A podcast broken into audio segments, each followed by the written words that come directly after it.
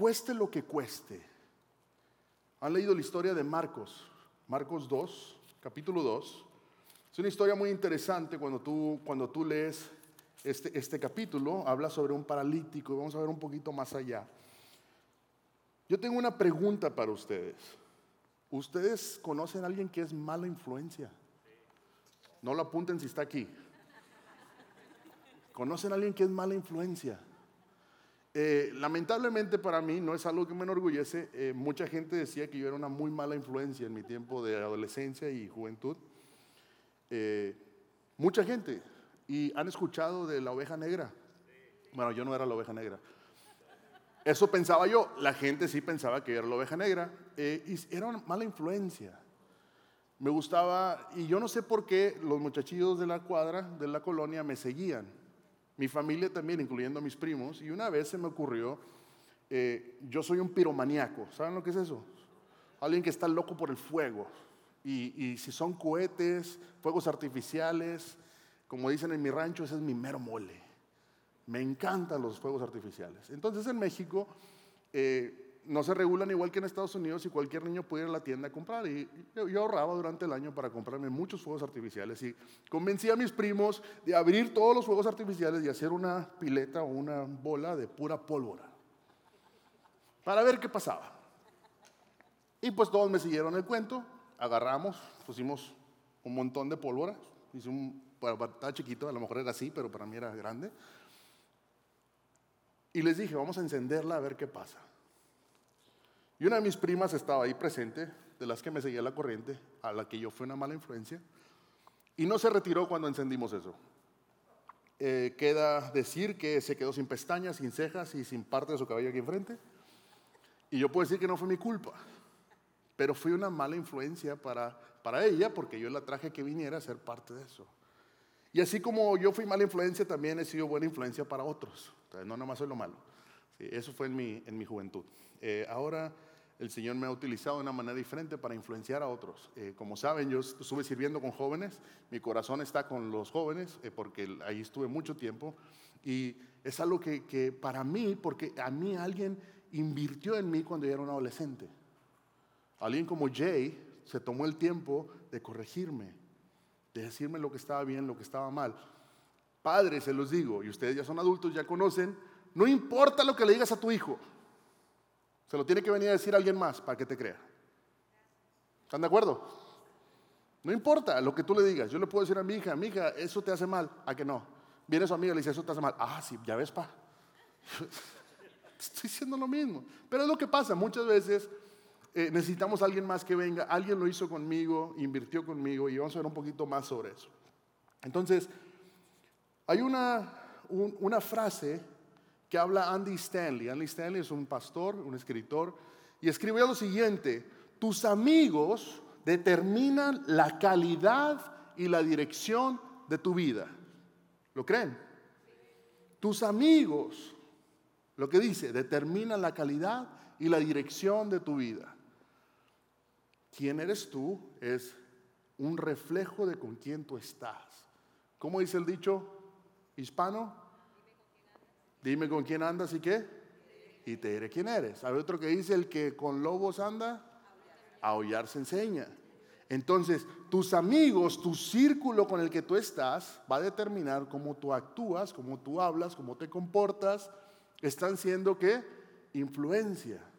Y están teniendo un impacto directo con eso. ¿Con quién pasamos tiempo? ¿Con quién permitimos que sea parte de nuestro círculo? Es con ellos con los que con los que nos vamos a identificar y van a marcar cómo soy, cómo actúo, cómo hablo. Eh, yo hablaba con mis hijos, esta semana tuvimos la bendición de estar en Puerto Rico y eso, a los puertorriqueños, este, es una bendición hermosa estar allá. Y mi niño me dice, pa, tú ya estás hablando como puertorriqueño. Le digo, mi hijo, es que ellos están diciendo que son los, ah, ya se me olvidó, ya ven, no, no, no son frijoles, le llamaban los... Espérenme. No, los plátanos, le llamaban, espérame, espérame. ¿Ah? Los guineos. Los guineos. Yo llegué a un restaurante y me dice, y guineos. Se me acaba viendo y me dijo, ¿qué es eso? Me dijo, los guineos. ¿Los guineos? No sé qué es. los guineos. Y empiezas a hablar como la gente porque empiezas a adoptar el lenguaje que la gente utiliza. Yo fui a pedir frijoles y me dice, aquí no se pide frijoles. Pedí mangos, me dicen, mangos, se dice mango. Y aprendes cosas. Y entonces, quieras o no, estás siendo influenciado directamente con la gente con la que estás. Estás en un tiempo, en un lugar suficiente, te afecta a las personas que están ahí y tú eres influencia para otros. Entonces, hay una frase que dice que los círculos son mejores que las líneas. Tú y yo, o bueno, tú estás sentado ahorita en una línea, pero cuando estás en un grupo de vida más pequeño, te haces en círculo. Cuando estás en tu casa y que invitas amigos, no los pones todos en hilera, ¿o sí? ¿Qué haces? Buscas la manera de que todos estén en circulito y arrimas, mueves el sillón, mueves la mesa, lo que sea necesario para estarnos todos viendo. A veces si son familias muy grandes se complica un poquito, pero trata lo más que se pueda de que todos nos estemos viendo el uno al otro. Es mejor estar en círculos. Por alguna razón es una manera en la que nosotros nos identificamos mejor.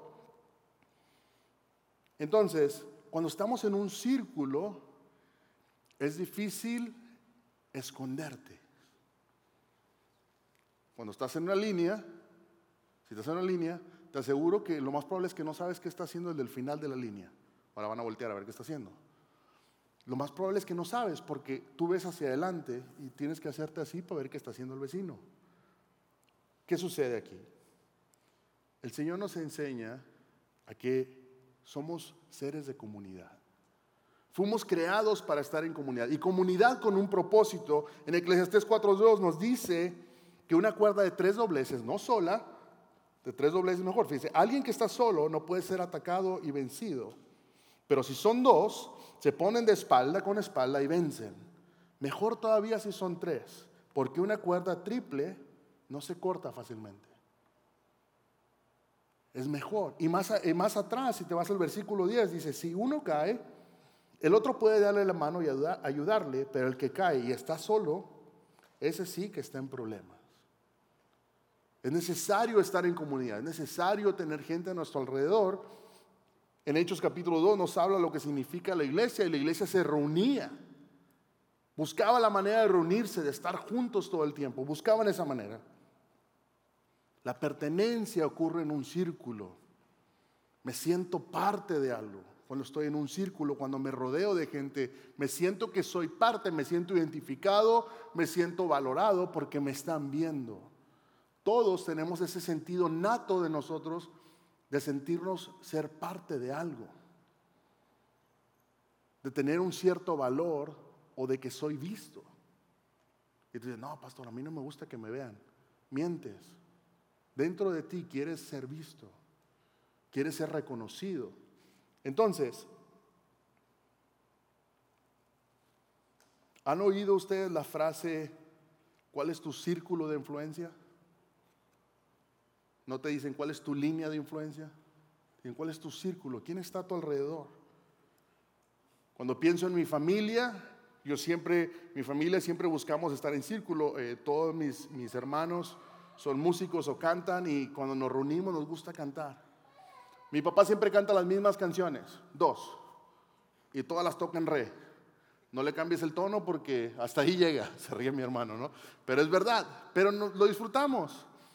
Esta semana estábamos en casa, mi hermano y yo tocando la guitarra y él siempre canta las dos canciones. Y te estoy diciendo que está cantando las dos canciones por años, por años cantando las mismas canciones y no nos acordamos de la letra. Y yo, mi hermano, estaría decepcionado mi papá de nosotros si nos escuchara. Pero ¿qué pasa? Nos gusta estar en círculo, nos gusta estar ahí. Cuando van mis amigos a la casa, cuando van personas a nuestra casa, nos gusta que estar todos en círculo. Eso me hace sentir. La intención de Dios siempre ha sido que vivamos y crezcamos en comunidad. Ese fue su diseño, crecer en comunidad. Fíjate, cuando tú te vas al Génesis, Él dijo, todo es bueno, todo es bueno, todo es bueno hasta que llegó el hombre. ¿Y qué dijo? No es bueno. ¿Qué es bueno? ¿Qué, no es bueno qué? No es bueno que el hombre esté solo. ¿Le haré qué? Una ayuda idónea. Pero todo lo demás estaba bien. Las aves estaban solas, los árboles estaban solos, el sol estaba solo. Pero cuando llegó con el hombre, fue el, fue el día que dijo que eso no estaba bueno. no es bueno que el hombre esté solo. John Wesley lo dijo de esta manera, debes encontrar compañeros o hacerlos. No es bueno estar solo. Necesito gente a mi alrededor, necesito gente que me ayude. ¿Te acuerdas lo que decía Eclesiastes? Hay de aquel que se caiga y no haya quien lo levante. A veces sí, pobre, ¿quién lo va a ayudar? ¿Quién lo ayuda? Entonces, la Biblia nos dice que fuimos creados para qué? Para estar en comunidad. Tú y yo fuimos creados para estar en comunidad. Entonces, entremos a la palabra de Dios, abre tu Biblia en Marcos 2. Y es una historia que tal vez la has escuchado, tal vez no la has escuchado, yo la voy a escuchar por primera vez. Y tal vez la has escuchado muchas veces y tal vez no la has escuchado hoy como la perspectiva que queremos darle como iglesia. Dice la palabra, entró Jesús otra vez en Capernaum después de algunos días y soy yo que estaba en casa. Aquí se cree que era alguna casa que él conocía, posiblemente la casa de Pedro, la casa de la mamá de Pedro, no se sabe, la Biblia no especifica, pero se cree que eso es. E inmediatamente se juntaron muchos de manera que ya no cabía ni aún en la puerta. Qué hermoso sería que este lugar estuviera así lleno que la gente ya no ocupiera en la puerta. Ese es un buen problema para tener. Entonces vinieron a él unos trayendo un paralítico que era cargado por cuatro. ¿Cuántas personas lo llevaban? Cuatro. ¿Y a quién llevaban? A un paralítico.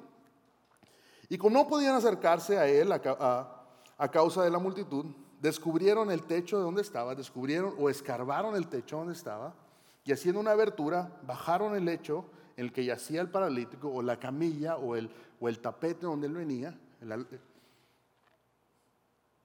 y lo bajaron. Un par de observaciones aquí, un poquito de las cosas que pasan. El hombre estaba simplemente tirado en una camilla o tirado en un, en un lecho, como dice la palabra. Él vivía en una camilla, su realidad era una camilla. ¿Has visto el sillón que está allá afuera? Imagínate ese sillón y su realidad era ese sillón. Era ese lugar. Él no podía moverse, él dependía de otras personas. Cuando entramos y nos metemos un poquito a la historia y te pones, él no tenía ni opción. La Biblia no dice si él ni siquiera les pidió que lo llevaran. Él siempre, la Biblia siempre dice que cuatro amigos lo llevaron.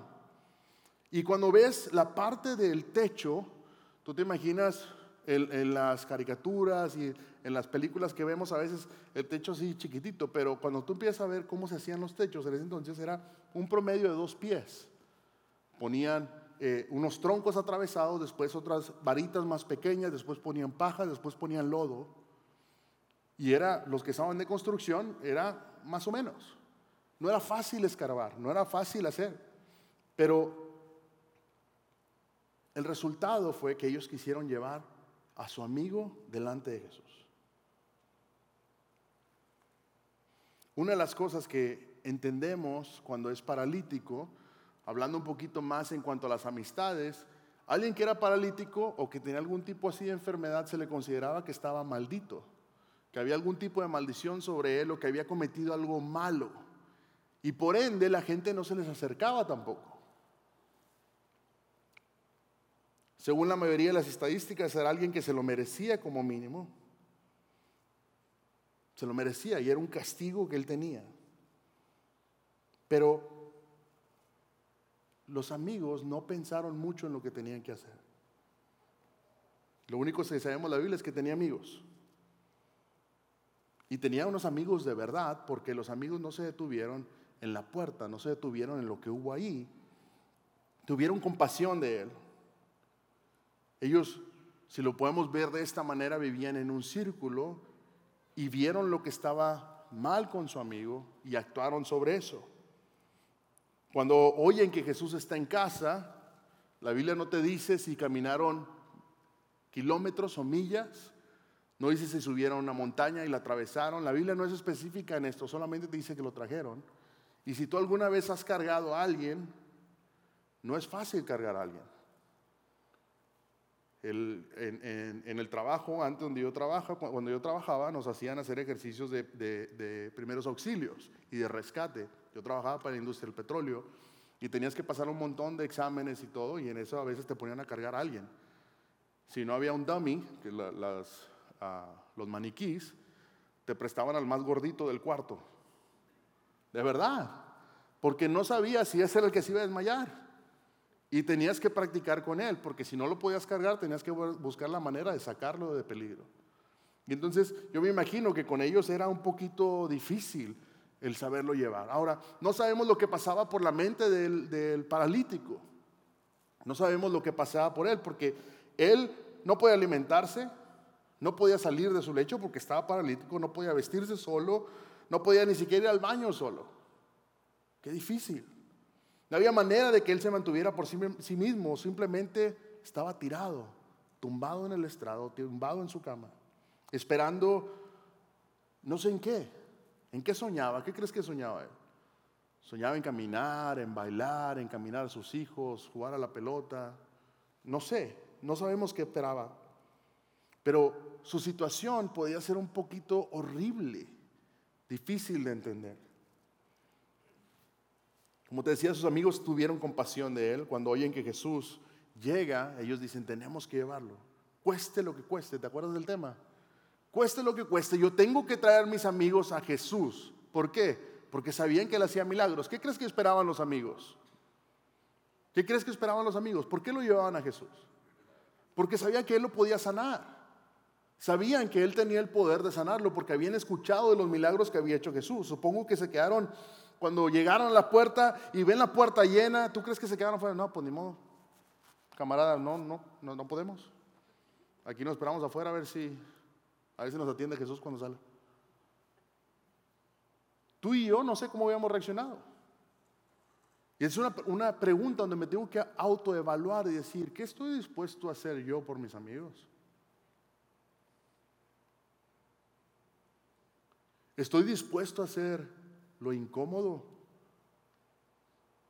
lo difícil. El cargar a alguien no es fácil.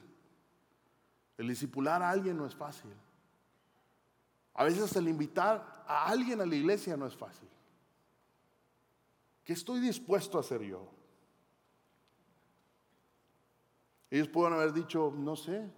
Y se pudiera decir que entre los amigos había alguien que o trabajaba en la construcción o era ingeniero o era el más aventado de todos. Les dijo, vamos a hacer un pozo, metámoslo por el techo.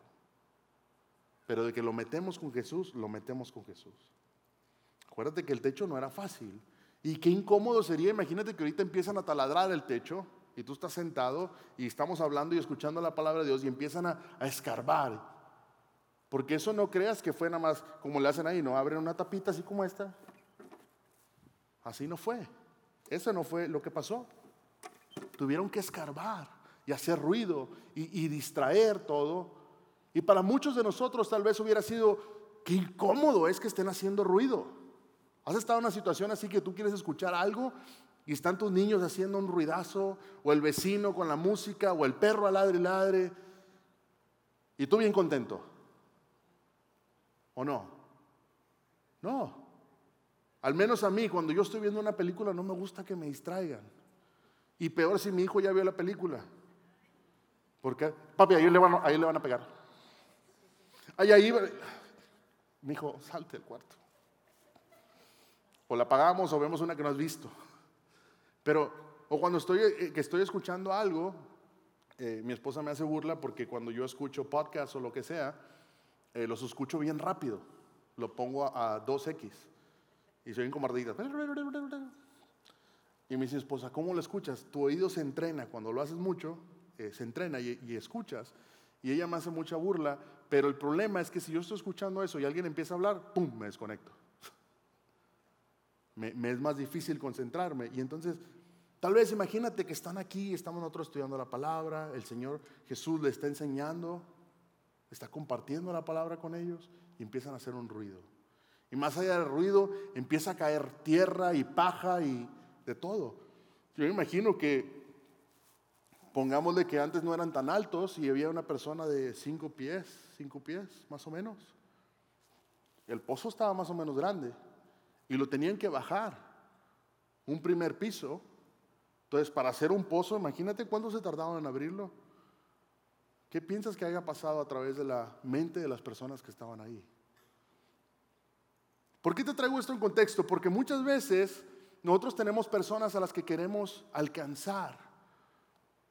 O queremos que el Señor alcance a otras personas, pero no estamos dispuestos a sacrificar nada. No estamos dispuestos a, que nos incomoden. Esto no vive bien en la Biblia, pero ¿tú crees que los de la puerta no empezaron a murmurar? Bueno, ¿qué tienen estos? Si estamos en medio de la, de, la plática, ¿por qué nos vienen a interrumpir?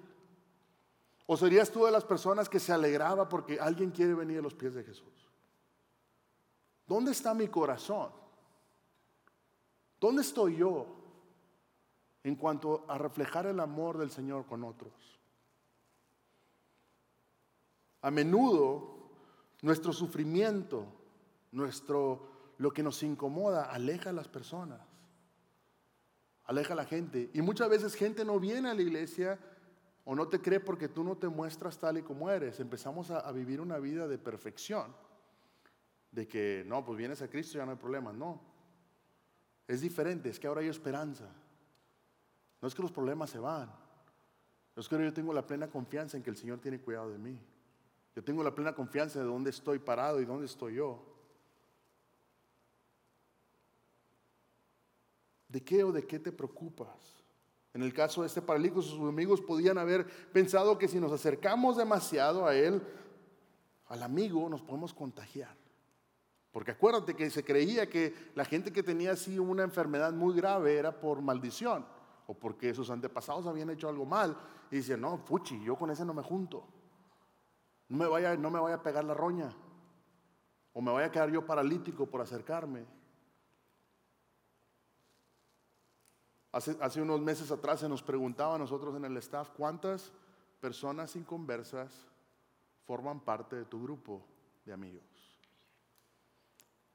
Y hay algo bien interesante que pasa, que cuando uno empieza a venir a la iglesia, te empiezas a rodear de gente cristiana y nuestro círculo de amistades inconversas empieza a reducir. Y nos decían, puedes nombrar a las personas a las que tú puedes evangelizar hoy.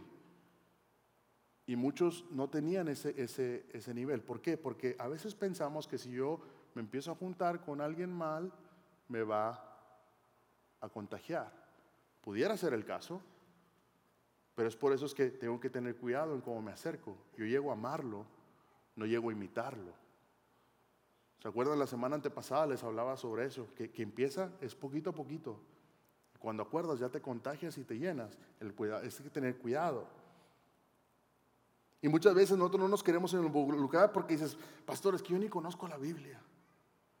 Yo no la sé ni hablar. Yo no la sé ni escudriñar. Hay un libro que como iglesia tenemos y los quiero invitar, si tú tienes alguna persona y quieres evangelizar o empezar a, a discipular, está este libro que se llama Próximos Pasos. Y es buenísimo. Es una serie, sí, de seis semanas que tú puedas hacer discípulos. Te empieza a hablar sobre la fe y, y tú como la otra persona empiezan a crecer espiritualmente. Empiezan a conocer del Señor. Ahora, este no es un libro para que te lo lleves y lo pongas en tu casa. Y por fe le voy a hablar a alguien. No, es, yo tengo alguien con quien yo quiero sentarme y quiero ser intencional no me quiero contagiar, quiero yo contagiarlo del amor de Dios. Quiero yo llevarlo y me incomode. Voy a tener que sacar una hora de mi semana, pues ni modo, una hora de mi semana lo voy a sacrificar. Los amigos que hicieron, no les importó subirse al techo, no les importó hacer un ruido, no les importó. A ellos les importaba que su amigo conociera al Señor. Entonces, como iglesia, tenemos un enfoque muy fuerte y esos son, son nuestros, nuestros tres puntos de enfoque. Uno es hacer discípulos. ¿Cómo hago discípulos? Por medio de esto. De esta misma manera, yo amo a la comunidad.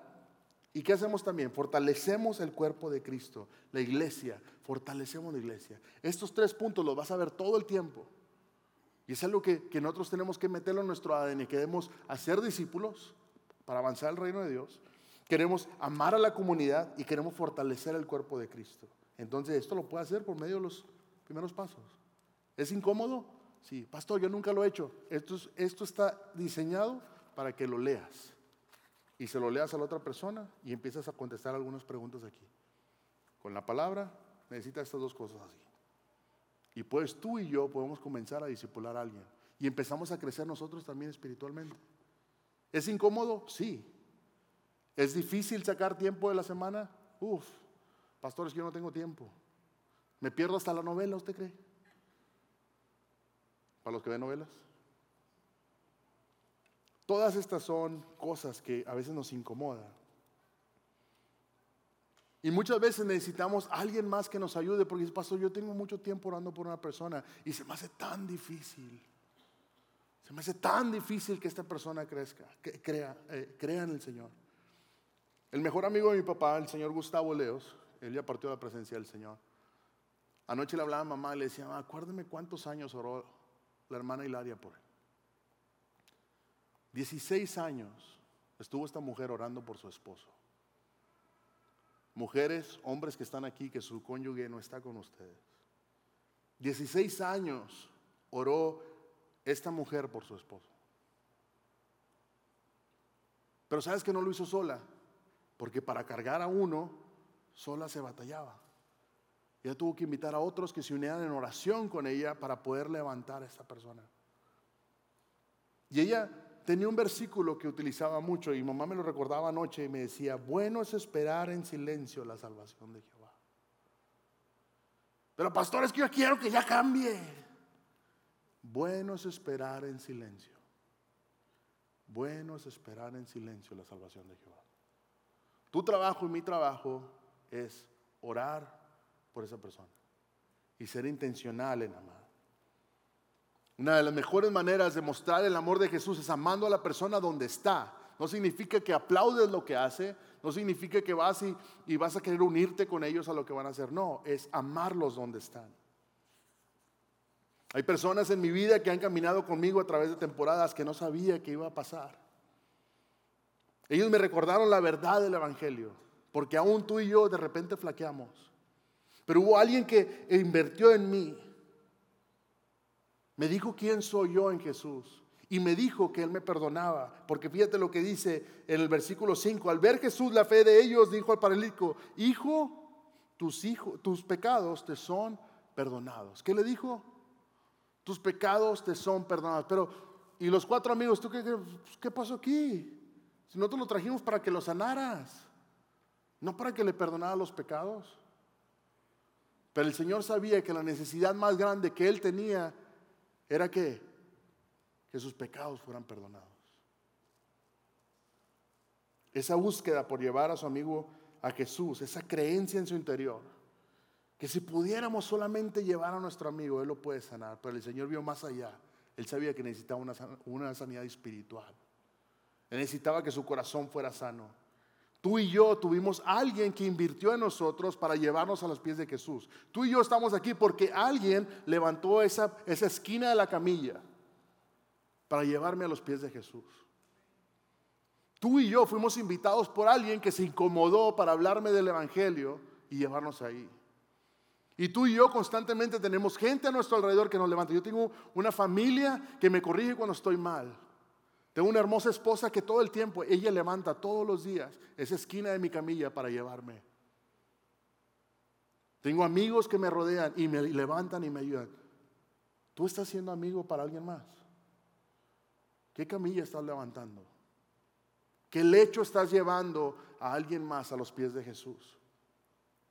Cuando Jesús les dijo, hijo, tus, tus pecados son perdonados, la gente empezó a murmurar. Y fíjate lo que dice en el versículo 6. Perdón, antes de eso quiere decir cuando, cuando Jesús le dice, tus pecados son perdonados, porque Él le importaba más su corazón. Y Proverbios 23, 26 dice, dame, hijo mío, tu corazón y miren tus ojos por mis caminos. Él quiere tu corazón y mi corazón primero. Cuando yo busco al Señor, todo lo demás el Señor lo acomoda. La palabra dice, es una promesa. El versículo 6 de de Marcos 2, dice, estaban ahí sentados algunos de los escribas, los cuales acabilaban o pensaban en sus corazones. ¿Por qué habla este así? Blasfemias dice. ¿Quién puede perdonar pecados sino solo Dios? Y conociendo luego Jesús en su espíritu, que cavilaban de esa manera dentro de sí mismos, les dijo, ¿por qué caviláis? ¿Por qué piensan así en, nuestros corazones, sus corazones? ¿Qué es más fácil decir al paralítico, tus pecados te son perdonados? O decirle, levántate, toma tu lecho y, ve, y anda. Entonces, para que sepáis que el Hijo del Hombre tiene potestad en la tierra para perdonar pecados, le dijo al paralítico, a ti te digo, levántate, toma tu lecho y vete a tu casa.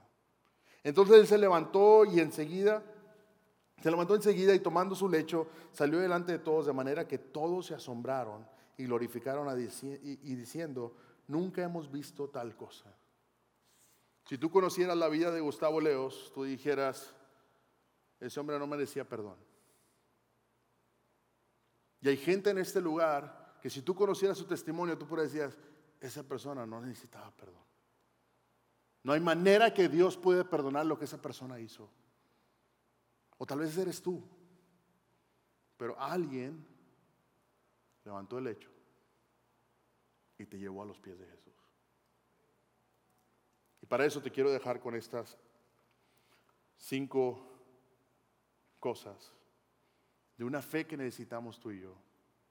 Yo necesito una fe renovada, una fe riesgosa, que no tiene miedo a hacer cosas incómodas, como esos cuatro amigos. Tú y yo necesitamos una fe radical,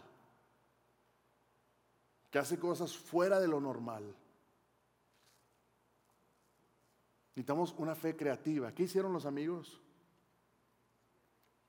No hay manera de entrar por aquí cueste lo que cueste, voy a llevar a mi amigo a los pies de Jesús. Necesitamos una fe en grupo. No es bueno que estemos solos. Necesitamos comunidad. Necesitamos que alguien más nos levante. Necesitamos que alguien más nos anime. Necesitamos un espejo.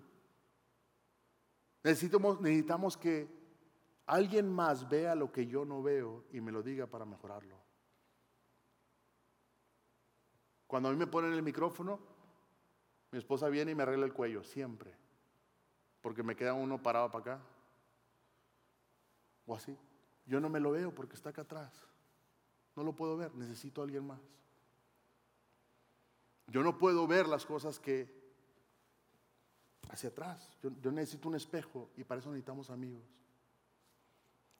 Necesitamos una fe en grupo, por eso los grupos de vida. Esta semana el día de mañana, todos los líderes de grupos de vida, de niños, de conexión, de hospitalidad, vamos a estar recibiendo un entrenamiento. ¿Qué es lo que hace nuestra iglesia? Nuestra iglesia cree en qué? En capacitar.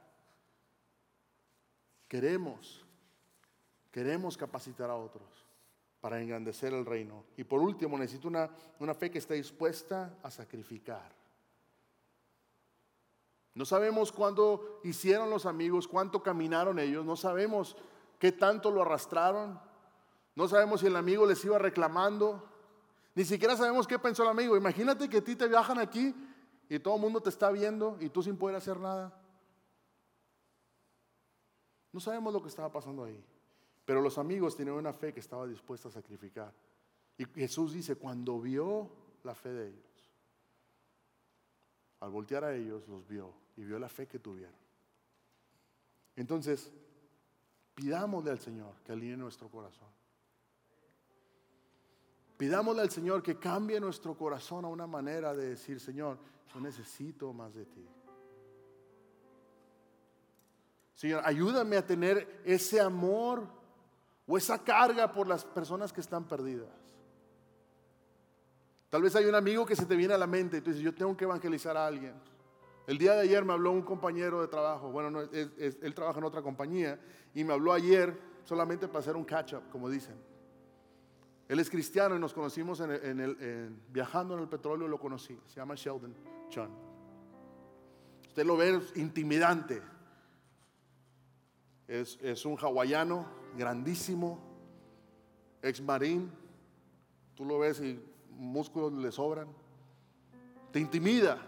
Y por mucho tiempo trajo un mohawk y está todo tatuado y moreno y tiene así como el semblante de matón. Pero tú hablas con él y es un, es un osito cariñosito. ¿Sabes por qué? Porque el Señor transformó su corazón. Y para mí era muy, muy gratificante cada que yo viajaba para West Virginia o Pensilvania y irlo a ver. Siempre que iba buscaba la manera de irme a tomar un café con él. Y ayer me habló, me dice, Alex, ¿cómo estás? Le digo, bien, ¿cómo estás? Me dice, ¿cómo va tu ministerio? Todo. Siempre hablamos de esto. Y después me pregunta cosas del trabajo. Pero me llamó la atención algo que hizo. Había una persona con la que nosotros estuvimos trabajando y él trabaja para ese dueño. Y es una persona que es bien joven, multimillonaria. Te estoy hablando de un muchacho de 28 años que tiene millones y millones y millones de dólares. Y no es feliz. Yo cada que tenía una oportunidad en un meeting, ellos sabían que yo era cristiano y siempre me hacían preguntas de la Biblia. Yo no sé si para molestarme o porque en realidad había un interés, pero yo cada puertita que me dieron, ay, me metía yo. Y ayer me comentó algo Sheldon y me dice, Alex, ¿no sabes lo que pasó? Le digo, ¿qué pasó? Dijo, Justin habló conmigo la semana pasada y me dijo, hay algo en ti que me dijo que tengo que buscar de Dios. Y hay algo en ti que me dice que tengo que perdonar. Pero más allá de eso, hay algo en ti que me dice que yo necesito el perdón de Dios. Si le soy sincero, yo venía en mi camioneta y yo venía llorando. Le dije, Sheldon, no sabes la alegría que me da que está siendo una influencia para Justin. La pregunta para ti es, ¿estás haciendo influencia a otras personas? Hay una carga en tu corazón. Estás orando por esas personas. Necesitamos oración. Necesitamos doblar rodilla. Y cuando veas que tu fe decae, vas a ver las puertas llenas, vas a decir, por ahí no se pasa. Entonces yo tengo que aplicar esa fe creativa, innovadora esa fe grupal que necesito a alguien que se una conmigo a levantar ese lecho de alguien más. Y entonces vas a ver al Señor y vas a decir, de gloria en gloria te veo. Y cuanto más te empiezo a conocer, yo deseo conocerte aún más. Y más allá, yo quiero reflejar eso que yo tengo, eso que tú pones en mí, reflejárselo al mundo. Que el mundo te conozca a través de mí. Y tal vez tú dices, yo no sé ni predicar, yo no sé ni dónde empieza el Evangelio. Es más, yo no sé ni por qué estoy aquí. El Señor te está diciendo, mira la cruz. El Señor te quiere amar donde estás. Y más allá, Él te quiere dar una sanidad espiritual. Y sí, podrán haber muchas cosas que hayan en tu vida. Haya dolor, haya enfermedad, noticias que uno no quiere escuchar. El Señor quiere venir y decirte, yo te perdono. Quiero amarte. Y antes de darte sanidad física, sanidad emocional, quiero sanar tu corazón. Gracias por participar del servicio a través del Internet. Esperamos que la experiencia de hoy haya alentado y desafiado su mente y corazón. En Champion Forest nos apasiona ayudar a las personas a conocer a Dios, a crecer en su relación con Él y con los demás, mientras todos como cristianos hacemos una diferencia en el mundo. Nos encantaría tener la oportunidad de hablar y orar con usted. Le invitamos a que ingrese a championforest.org diagonal conectar para que podamos estar en contacto. Y por supuesto, esperamos con ansias el momento de poderle saludar en persona en una de nuestras sedes. Que Dios le bendiga y tenga una semana llena de la presencia del Señor. Nos vemos pronto.